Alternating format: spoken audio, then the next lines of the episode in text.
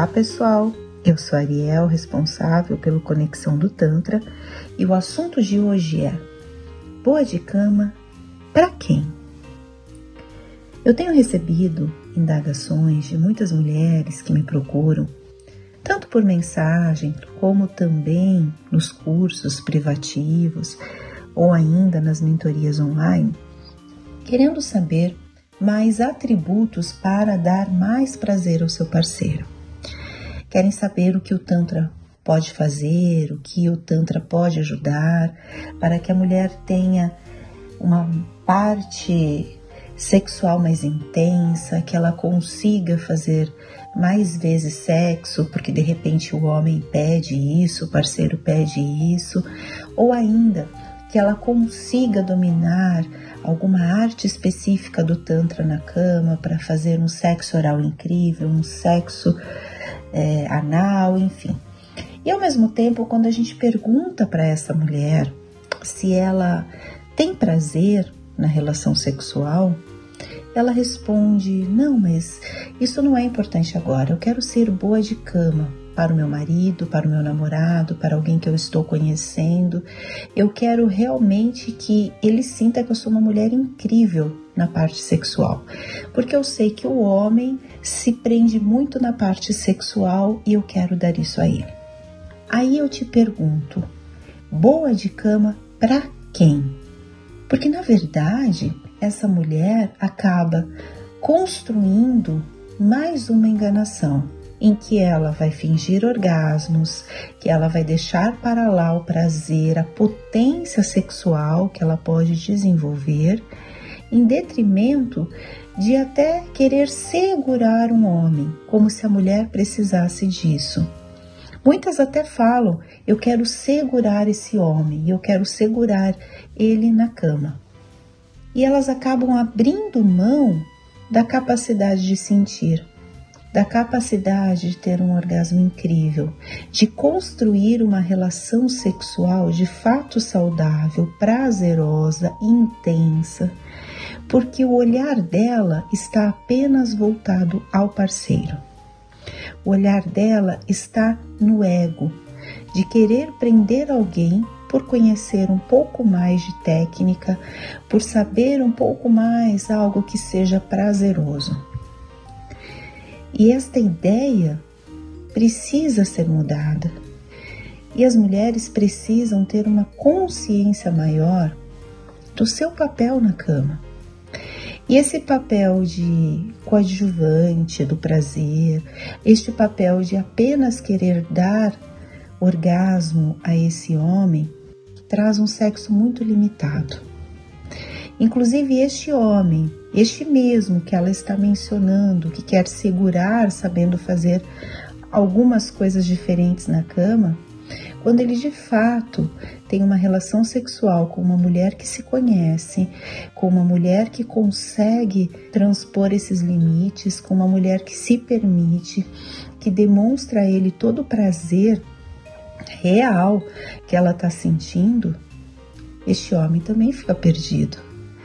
Por que, que as mulheres precisam achar que elas abrem mão do prazer delas, não precisam olhar para isso agora e ao mesmo tempo vão dar mais prazer a este homem? Por que esta premissa? Que eu tenho que simplesmente abrir mão do meu orgasmo para eu olhar apenas o orgasmo do meu parceiro. E pelo fato do orgasmo do meu parceiro ser mais visto, digamos assim, apesar que o Tantra nos ensina e nos explica que os homens podem ter orgasmo seco sem ejaculação, mas pensando na ejaculação, só porque o orgasmo do meu parceiro é mais explícito, é mais visível, eu posso sim fingir um orgasmo e voltar toda a minha vontade, toda a minha força para agradar esse parceiro. Essa premissa não está correta.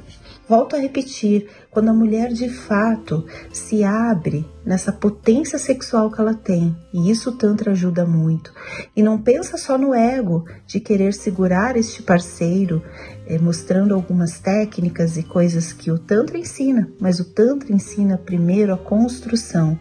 Você também ser uma mulher mais bem resolvida na cama, uma mulher que sabe o que quer, uma mulher que entende o seu próprio prazer e que sente muito prazer, inclusive sem esse parceiro. E aí é que está a força. A gente subjuga essa potência sexual, acha que só na parte sexual é que ela está presente, e essa potência sexual é na vida é na luta diária, é no nosso propósito, naquilo que de fato nós colocamos a nossa intenção. E tem estudos mais aprofundados e bem profundos mesmo sobre a Kundalini, que é essa energia vital, essa energia que nos dá força todo dia. E quando a gente explora a nossa sexualidade com este viés, esta mulher não precisa segurar homem nenhum. Esta mulher encanta todos os homens e ela escolhe aquele homem que ela quer ter ao lado dela, sem esse ego de querer segurar pela cama ou por qualquer coisa. E entendendo que a liberdade de escolha é o primeiro ponto, ela passa a não achar que, poxa, o homem precisa estar preso a ela.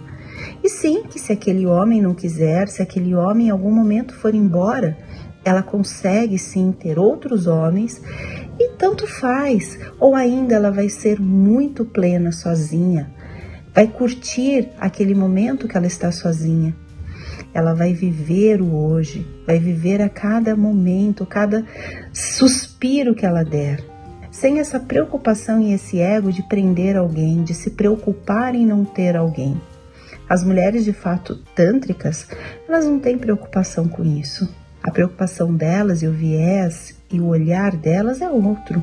O olhar delas é primeiro em si e não como egoísmo, mas sim como força para ela continuar a vida, porque ela sabe que ao longo da vida pessoas entram e pessoas saem, não só companheiros, não só pessoas com relacionamento sexual, e sim amigos, colegas, funcionários, chefes, enfim, entram e saem. E que ela sim tem que se manter ali, forte, capacitada, voltada também a se entender, a entender as suas emoções, a perceber as suas sombras, a viver com plenitude a sua sexualidade e o seu prazer, independente de quem esteja com ela. Porque esta mulher tântrica, ela sabe que o primeiro ponto que ela precisa ultrapassar é o medo.